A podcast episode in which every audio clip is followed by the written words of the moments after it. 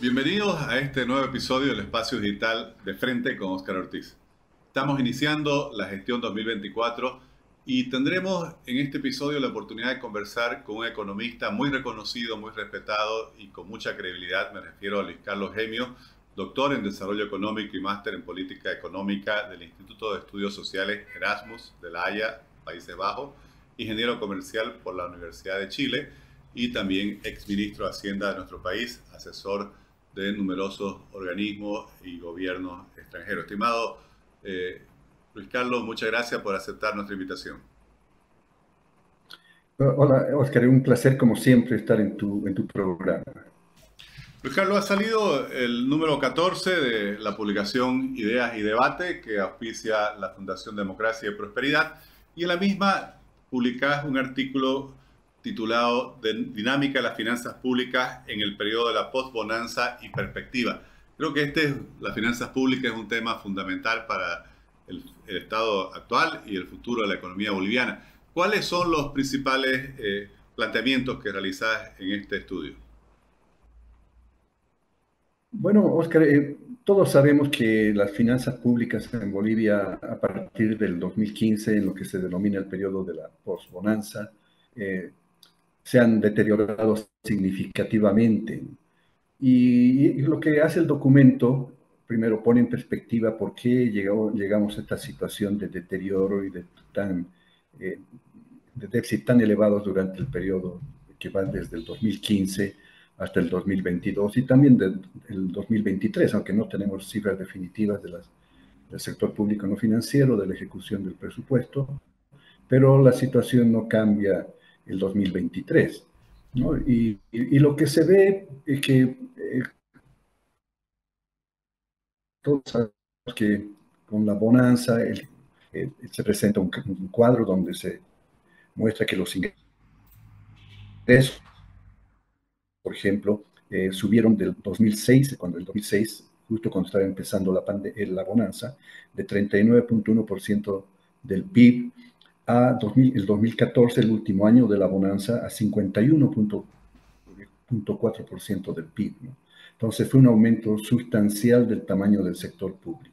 Y, y después, eh, los gastos también aumentaron de 34.6% en 2006 a 54.8% en 2014. Y después, cuando viene la, la, eh, la, caída en los ingresos, que fue agravado durante la, la pandemia, pero hubo una caída sustancial de los ingresos en el periodo post-bonanza. El 2022 los ingresos solamente son un 38.7 y los gastos no se ajustan en la misma proporción y, caen eh, solamente a un 45.8% del PIB. Sí hay un ajuste, en términos, por lo menos en términos de, porcentaje del PIB. Ahora, lo que hace el documento, una vez planteado este, este, este problema, es analizar cuáles son, son los efectos del déficit, porque eh, se pudo haber hecho en su momento un ajuste eh, planificado, gradual.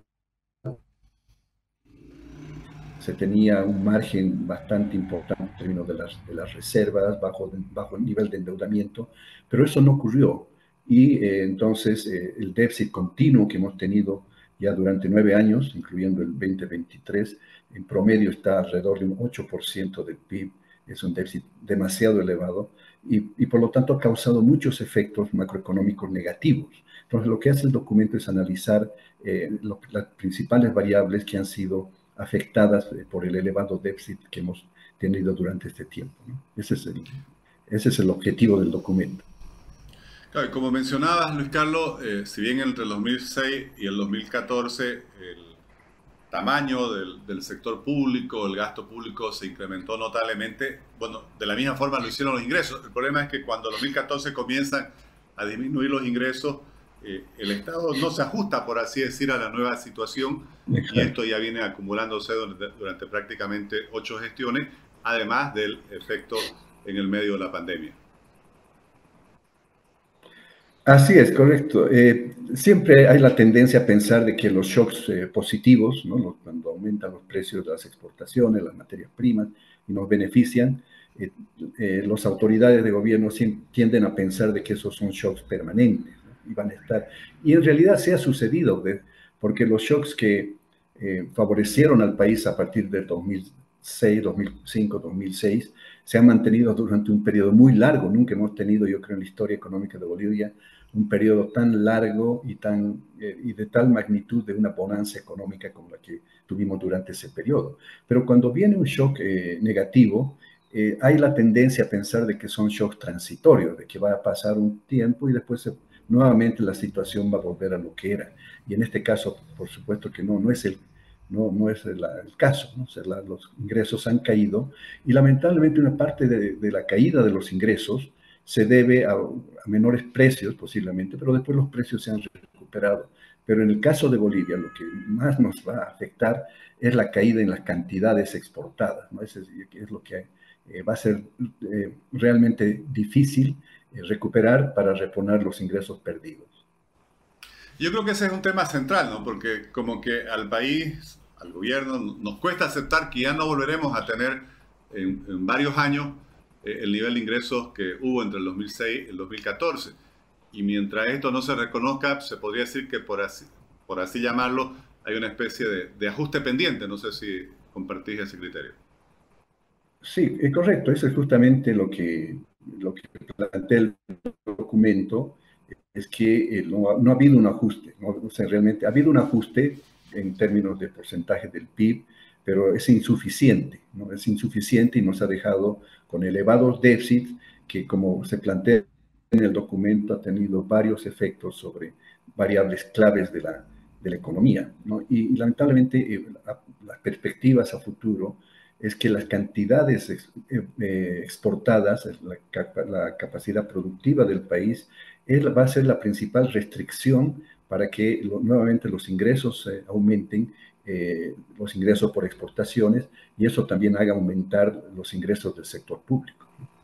Luis Carlos, normalmente se, en nuestro país y en muchos otros países de la región se estigmatiza, por así decir, el término ajuste, ¿no? Se lo pone como sinónimo de, pobreza, de, obviamente deterioro de las condiciones eh, de bienestar de la población. Pero ¿qué pasa si no se toman las medidas correctivas cuando eh, el déficit comienza a hacerse ya no sé si el término es estructural o por lo menos constante y a un nivel del 7-8%. Claro, no puedes eh, permanecer eh, eh, indefinidamente con un déficit de, esa magnitud, aunque es sorprendente que, digamos, en los últimos 8 o 9 años el, país haya, estado con, esa, con ese nivel de, déficit, ¿no? Entonces, ya, a ver, claro, uno no puede permanecer con déficits eh, continuos de tal magnitud como la que hemos, la que hemos, la que hemos tenido en los últimos años. Eh, más bien es sorprendente que eh, la economía o las autoridades hayan podido mantener las finanzas públicas con ese déficit durante tanto tiempo. Como en todo caso sucede, tanto a nivel individual, de una familia y de un país también, de una economía, cuando se te caen los ingresos, eh, tú, puedes temporalmente vivir más allá de tus ingresos, ¿no? teniendo déficit, gastando más de lo que te ingresa. Inicialmente te podrás, eh, puedes, eh, podrás utilizar tus ahorros, que es lo que hemos hecho con las reservas, nos hemos gastado todas las reservas internacionales. Considerando el último dato que dio el presidente del Banco Central del, nivel de reservas en el periodo 2014-2020, 23 hemos perdido 13 mil millones de dólares de reservas, que es una barbaridad, la verdad. Bueno, nos hemos gastado los ahorros. Eh, cuando se te terminan los ahorros, la, otra posibilidad es que te endeudes, cosa que está sucediendo y hemos aumentado la deuda pública en forma sustancial. Estamos en niveles muy tan altos que eh, nos han ya eh, reducido la calificación de, de riesgo del país, hemos pasado a ser un país de triple C, eh, lo cual obviamente ya no, no, nos hace atractivo para inversiones. Eh, y la tercera opción, como ya cuando se te terminan todas estas opciones, no te queda otra que ajustar. O sea, eso es, lo podrías haber hecho antes sin haber asumido un costo tan elevado. Ese es el problema. Yo creo que las autoridades tuvieron las opciones, todas las opciones para haber hecho un ajuste gradual, como te mencionaba anteriormente, y no se hizo. Luis Carlos, basado en nuestra propia experiencia, bueno, en la experiencia que, se ha visto en, otros países que han tenido situaciones similares a, la que estamos viviendo, ¿Cuáles serían las principales recomendaciones de, política económica para poder evitar un deterioro mayor y, bueno, tener obviamente la, perspectiva de comenzar a revertir esta tendencia? Bueno, sin duda la, principal medida a ser adoptada, que tiene que ser adoptada, es reducir el déficit fiscal.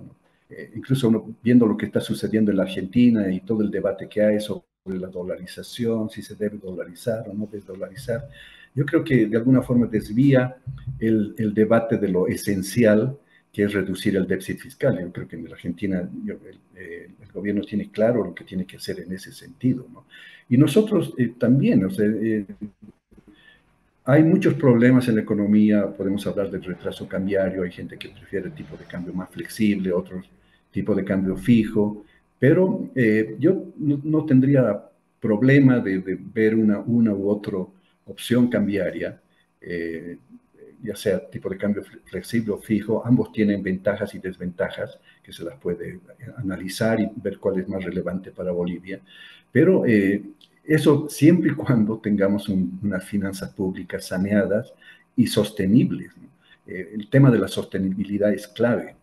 Ahora, es cierto que en el caso de Bolivia, el, déficit, el elevado déficit, ha sido financiado con, con crédito, con deuda eh, con el Banco Central, que al final si uno consolida el sector público financiero y no financiero, esa deuda se cancelaría, ¿no? Pero ya ha tenido un costo muy elevado en términos de pérdida de reservas.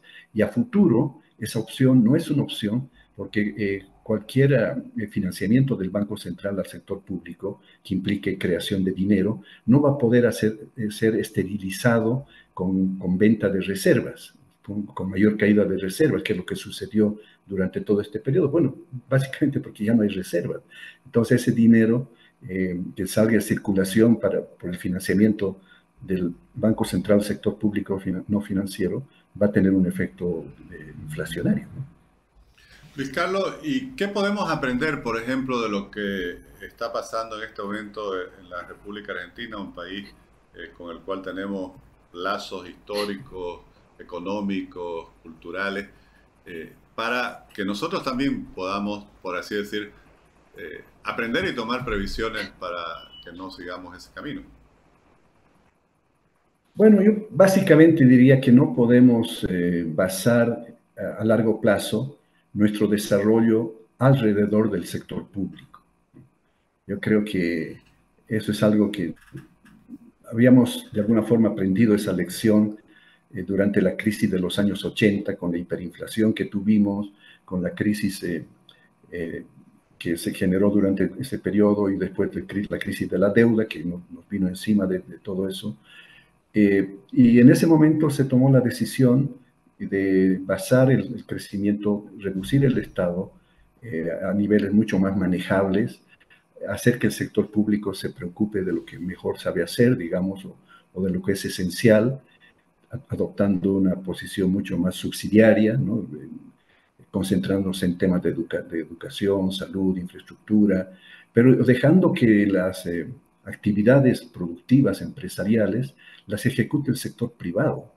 Eh, porque estamos viendo que el sector público o las empresas, por ejemplo, que se crearon, o, incluso las empresas públicas, están en condiciones financieras muy negativas y no son sostenibles también. Entonces, eh, si vamos a salir de esta, de esta situación y tener a largo plazo expectativas y un futuro económico, va a tener que estar basado necesariamente en el sector privado. Y el Estado, obviamente, es importante para la participación del Estado en actividades como las que, las que te mencioné anteriormente, pero también, eh, obviamente, es importante el, rol regulador del Estado, pero eh, no, eh, el Estado no debería involucrarse eh, en, participar como empresario. Luis Carlos, al finalizar tu artículo, eh, se hace un análisis de las perspectivas, inicialmente las perspectivas para el 2023, pero obviamente la, preocupación es qué viene entonces en el corto plazo, digamos, con todas estas dificultades económicas que nuestro país comienza a experimentar. ¿Cuál es tu visión al respecto? Bueno, las perspectivas a futuro no son muy buenas. Eh, hay fallas o problemas estructurales que van a afectar eh, aunque digamos corrijamos el déficit fiscal, pongamos la, economía en orden, eh, la capacidad de crecimiento de la economía está muy deteriorada, yo diría, porque no han habido inversiones en sectores claves como minería, hidrocarburos, que son los dos principales sectores, o han sido dos de los principales sectores de exportación del país en los últimos años. Eh, entonces, eh, hay otros sectores que sí pueden dinamizar, pero el gobierno eh, tiene que dar las condiciones para que eso suceda.